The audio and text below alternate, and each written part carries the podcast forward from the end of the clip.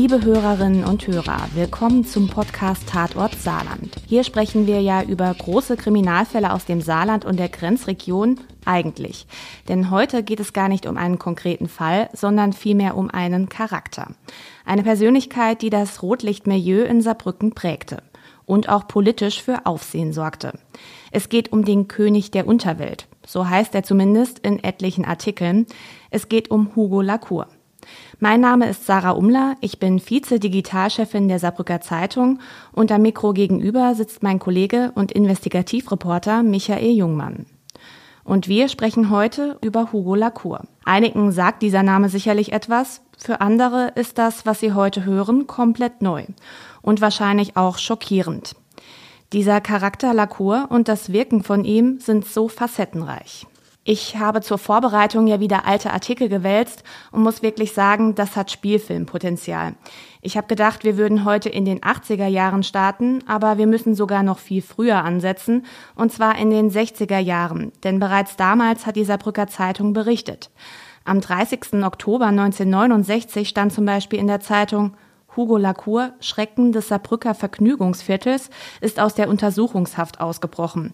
Der wegen Schlägerei Inhaftierte war gestern zur Untersuchung in die Universitätsklinik Homburg gebracht worden.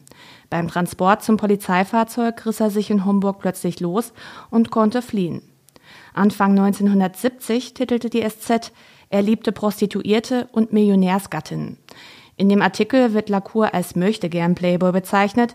Es geht um einen Prozess am Landgericht Saarbrücken. Lacour wird dann wegen schwerer Körperverletzung verurteilt. Er hatte einen damals 41-Jährigen so schwer misshandelt, dass dieser zwei Wochen lang in Lebensgefahr schwebte.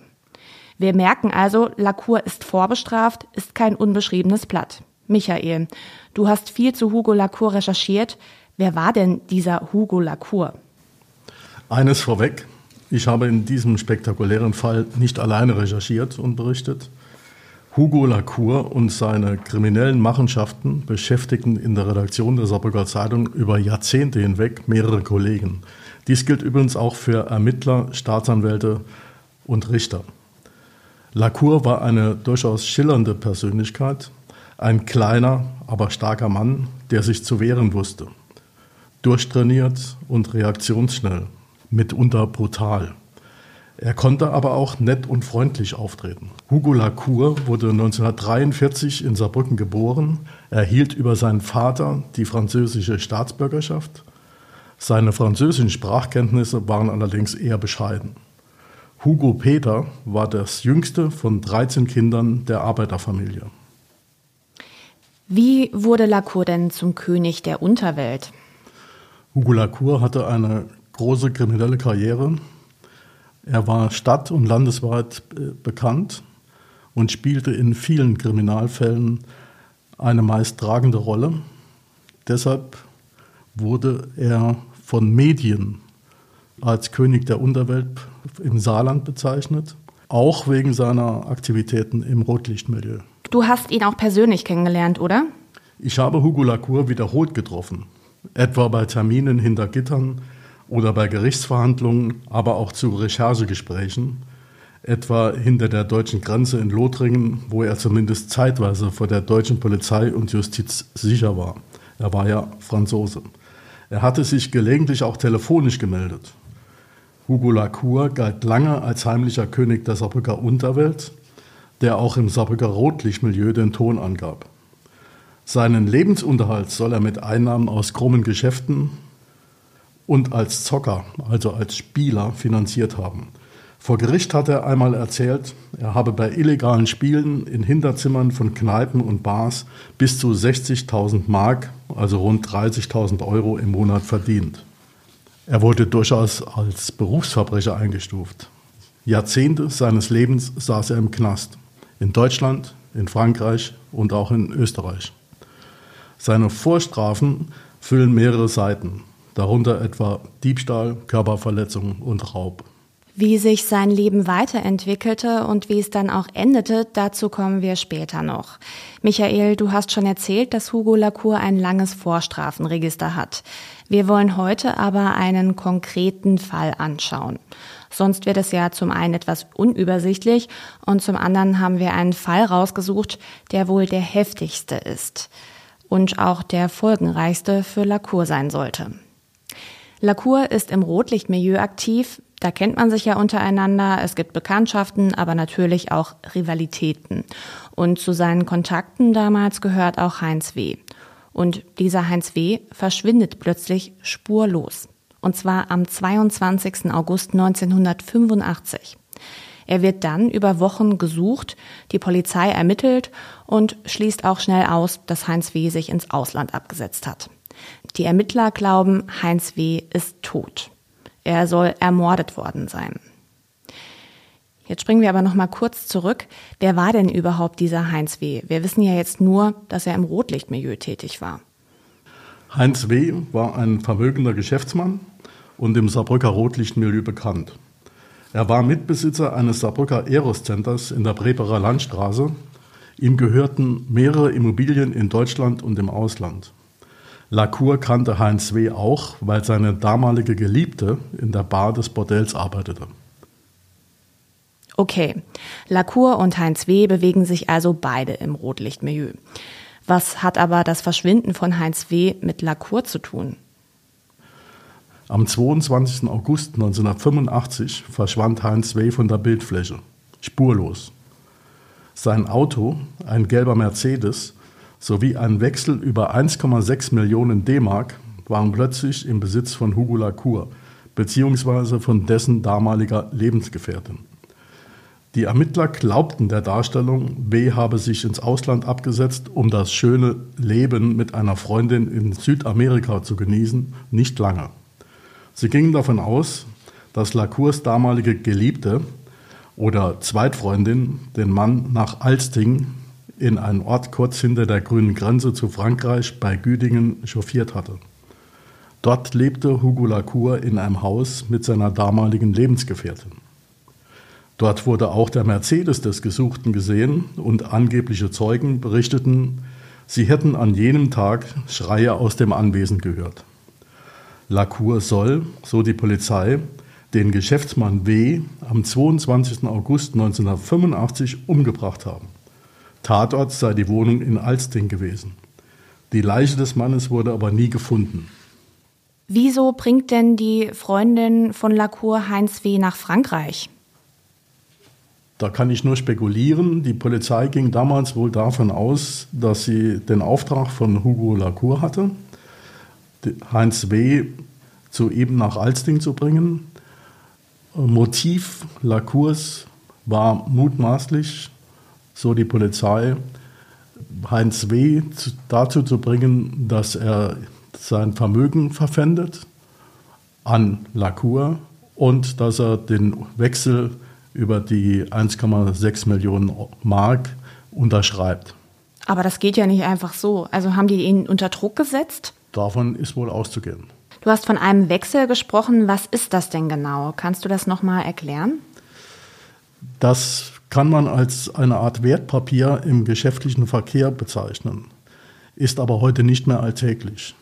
Der Wechselaussteller versichert schriftlich dem Zahlungsempfänger den festgeschriebenen Betrag zu einem bestimmten Termin bei Vorlage des Papiers auszuzahlen. Der Wechsel kann auch übertragen werden. Im Fall Lacour waren 1,6 Millionen Mark im Spiel.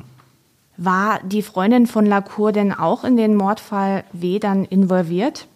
Zweifellos. Gegen die geliebte Claudia wurde ebenfalls ermittelt. Auch sie kam in U-Haft wegen Verdachts der Beihilfe zum Mord an Heinz W. In der Familie W ist das ja nicht der erste Vermisstenfall bzw. Mordfall. Richtig. Sein Bruder Alfred W., ein damals wohl nicht unvermögender Antiquitätenhändler, starb bereits wenige Jahre zuvor unter spektakulären Umständen.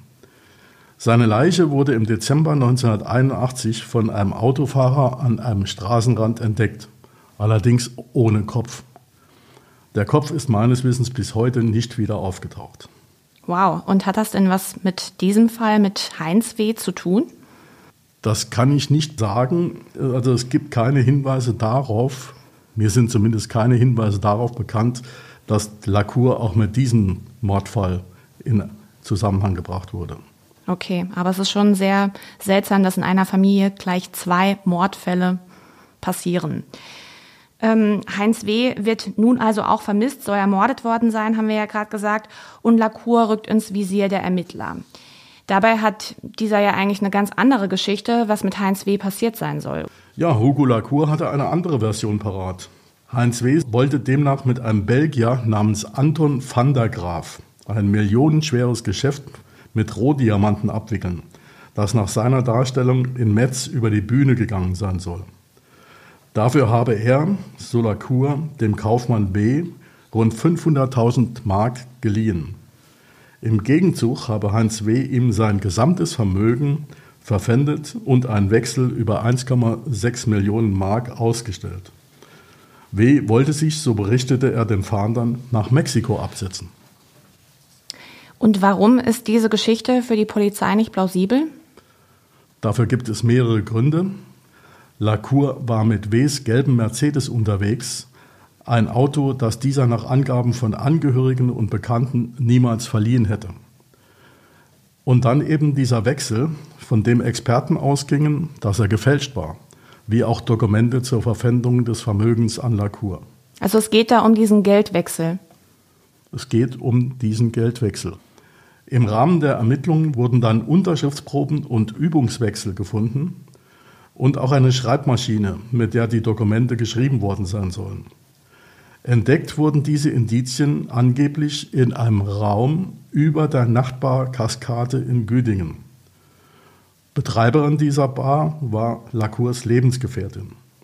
Er war dort zeitweise offiziell als Kellner geführt, galt aber als der Chef des Hauses.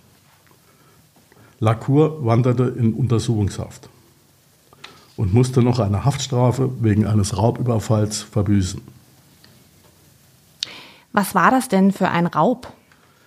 Es ging um einen Überfall auf einen Geldboten der damaligen Sparkassenfiliale im Saarbrücker Stadtteil Gersweiler. Ein Jugoslawe war der Mittäter.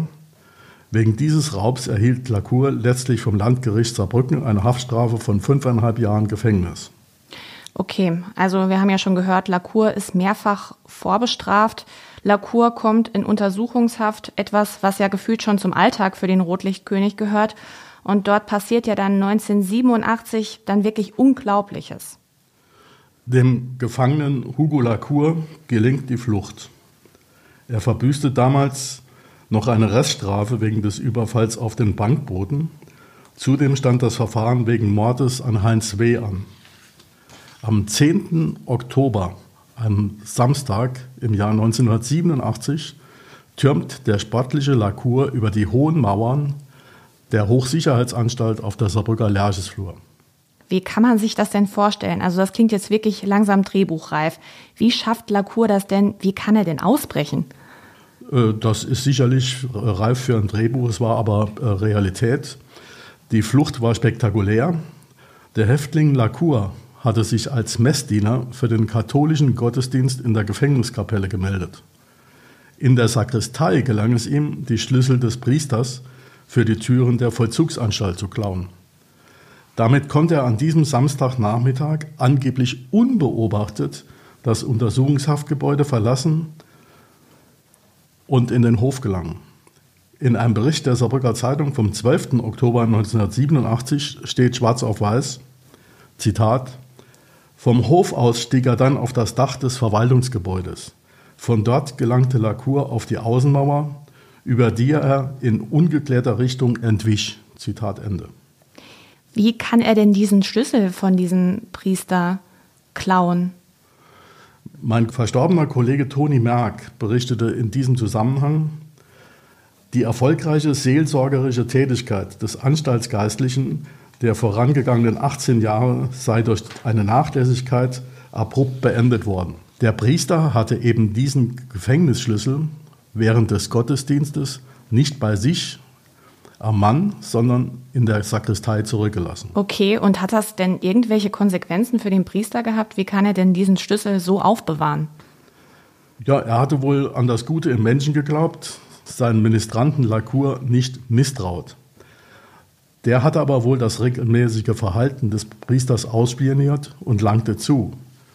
Ungeklärt ist nach meiner Kenntnis bis heute, ob Lacour damals Fluchthelfer innerhalb und außerhalb der Vollzugsanstalt hatte. Das muss man sich jetzt wirklich mal vorstellen. Lacour klaut beim Gottesdienst den Schlüssel, um aus dem Gefängnis auszubrechen. Aber was tut er denn dann? Er wird ja wegen Mordes gesucht und soll auch eine Haftstrafe wegen Raubes absitzen. Wohin flieht er denn? Er konnte sich wohl über die nur etwa ein Kilometer entfernte Grenze nach Frankreich absetzen. Er war ja französischer Staatsbürger. Vier Tage nach der Flucht aus dem Saarbrücker Knast wird Hugo Lacour quasi mittellos in Metz in einer Bar festgenommen. Er wanderte hinter französische Gitter. Die Polizei im Saarland gab ihre Akten nach Frankreich ab. Lacour wurde zu einer Haftstrafe von siebeneinhalb Jahren wegen Bankraubs in Frankreich verurteilt. Die Tat, die er zusammen mit dem Jugoslawen in Saarbrücken verübt hatte. Die Franzosen machten ihm einen neuen Prozess und verurteilten ihren Landsmann nach französischem Recht. Okay, die Freiheit ist also nicht von Dauer. Er wird wegen des Raubüberfalls ins Gefängnis gesteckt, für den er auch in Deutschland ja eigentlich einsaß, bevor er ja spektakulär flüchtete. In Deutschland wird er ja auch weiter wegen Mordes gesucht. Liefern die Franzosen ihn denn aus? Nein. Die deutschen Ermittlungsakten zum Mord an Heinz W.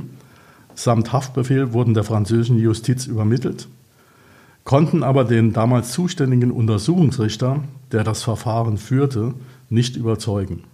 Ihm reichten schlicht die Indizien nicht aus. Der Richter stellte das Verfahren nach französischem Recht ein, weil er keinen hinreichenden Tatverdacht sah. Was natürlich nicht bedeutete, dass die deutschen Behörden den Fall ebenfalls zu den Akten legten.